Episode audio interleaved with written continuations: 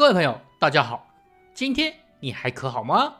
欢迎再次收听千信历史广场 Podcast，我是千信。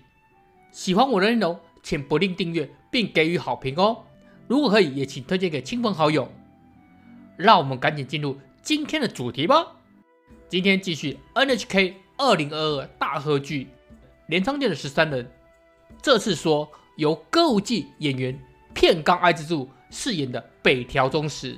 由于在热门日剧《半泽直树》出演，被昵称为“黑崎娘娘”。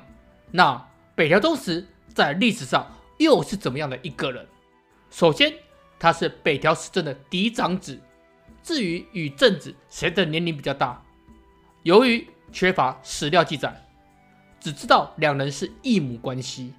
基本上，他的早年生涯几乎不见于任何史料，连野史都没得找。真正有记录的，其实要从正子与赖昭结婚之后。在前面正子那集说到，由于两人生下大吉，让时政认可两人的婚姻后，北条家成为赖昭统一关东的最大助力。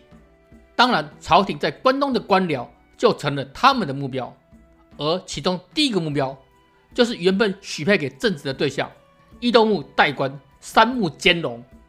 其实三木家是平家的一支，所以他又称为平兼隆。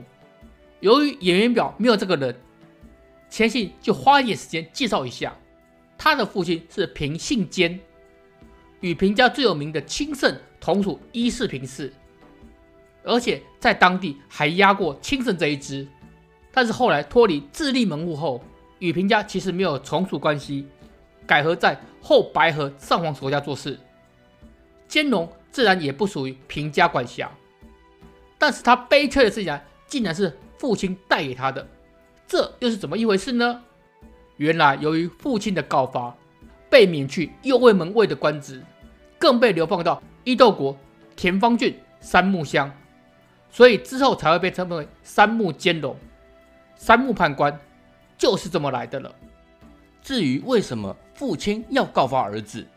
这点由于缺乏史料，那么我们就不得而知了。一个被流放的人为何能够担任代官呢？那么就要说到平时中被任命为伊豆国之行国主时，他的义子伊豆守时间和他似乎以往就认识了，于是就任命他担任了伊豆幕代官。但是才担任不到两个月，就被赖昭攻击了。回头来，我们就来说说宗实，在密谋举兵之前，他其实都不在主要的谋划群里面，也就是说，只是个听命行事的人。一一八零年八月十七日，他和弟弟义时一同袭击三木兼隆。拂晓时分，赖昭等人在庭院中检视兼隆主从的首级时，日本历史上称为三木馆袭击的事件就这样落幕了。赖昭喜兵为什么要挑同为流放到伊豆的人？根据日本史学家的研究，比较可能原因是由于后面的保护人势力。在日本古代，即使是流放人在流放地也是有保护人的，除了监视流放人的行动之外，也保护他们不受伤害。而兼隆的保护人与北条时政有些的冲突，所以才会拿他开刀。但是，光凭赖昭与北条家这点的兵力，想要压制伊豆国还是过于吃力了。就别说要应付马上就会来的平家援军。这时候，他们就把目光放到了在邻国相模三浦半岛的大势力三浦家。在先前平治之乱时，这家就跟随了赖昭的大哥义平。失败后，这家就回到了家乡了。这时候的家督是年近八十的老人义明，秉持对源家忠心，还是让儿子义成响应出兵袭击三木的时候，这时候还没到达就是了。而在赖昭这边，三百多名骑兵从伊豆出发，准备进入由土肥实庭掌握的相模土肥乡的时候，平家要来摆平赖昭这叛乱小势力的军队，这是由平家旁系大庭景亲。率领诸将与三千余名骑兵，双方的实力差距，明眼人都看得出来。不过，由于大庭家其实分为两派，先前保元之乱时，景清的大哥景义在跟随袁家出战时，由于被箭射伤膝盖，从此不良于行。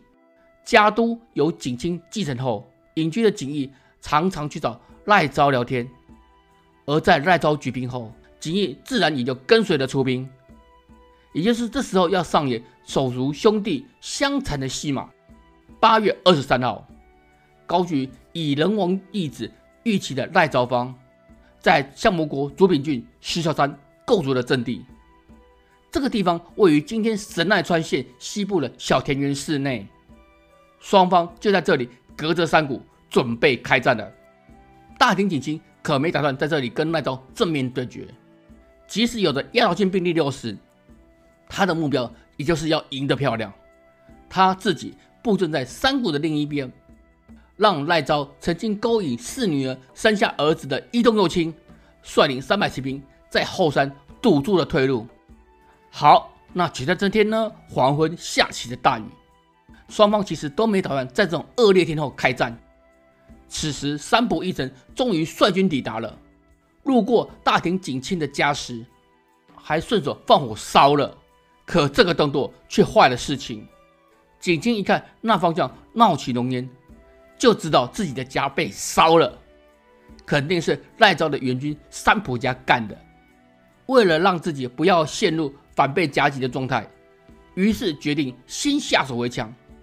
在黑夜暴风雨中，大庭率军杀往赖昭的阵地，而放火烧屋的三浦却因为河水的暴涨无法渡河。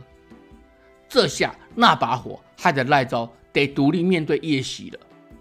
根据《平家物语》所记载，开战前景清和北条时政有过对话交锋。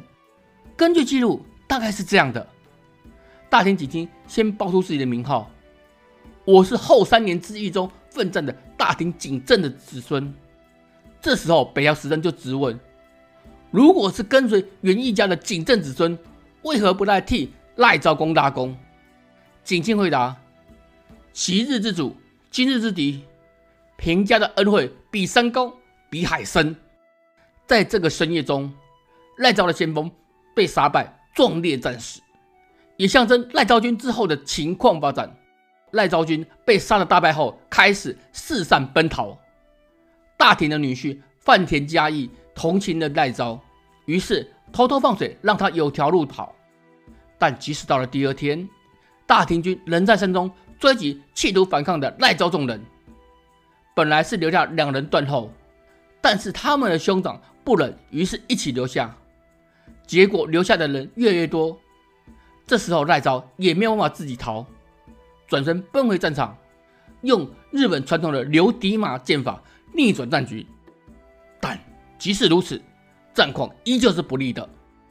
这时候土肥石平站出来说：“人数众多，容易被逮到。”应该分开行动，才有日后雪耻的机会。于是众人流泪分别。千信，你不是在说忠实吗？怎么这么久都没说到他？别急，这就要说了。众人话别后，父亲时政，弟弟义时，在甲斐国，就是今天的山梨县方向逃跑。他自己走另一边的时候，遇上了想找赖昭算账的伊东右亲。由于被团团包围，无法走脱，最后历尽遭到讨死。黑崎娘娘饰演的这个角色，在历史上就到此为止。但是不知道编剧会不会让她活下去，不然出场也太短了一点了吧？那么分散的众人后来怎么样了呢？根据吴七进记载，前面提到的大庭女婿不是有意放赖昭一条生路吗？即使他知道大概在哪里。还是跟着岳父说山中无人，诱导众人往别处搜寻。先前因为河水暴涨无法渡河的三浦义澄等人，得知赖昭战败后，只得回到三浦半岛。他还是不知道那把火才是害赖昭被奇袭的。在他回家路上，和外甥富山从中打了一场。虽然分属原平两个阵营，终究是亲戚，本来要撤退了。后面的人不清楚状况，结果又打了起来。双方各有伤亡后才退军了。至于逃出升天的赖昭众人，越过香根山后与北条时政等人会合。乘船出海时巧遇三婆一族，于是收拾之后往安房方向撤退，准备时机东山再起。至于这个时候让赖昭逃出升天的饭田嘉义，日后都得到奖赏。如果你喜欢千信所提供的内容，欢迎来到千信的历史广场 kshin 点 co 来看看，这边会有你喜欢的资料。让我们下次快乐见，拜拜。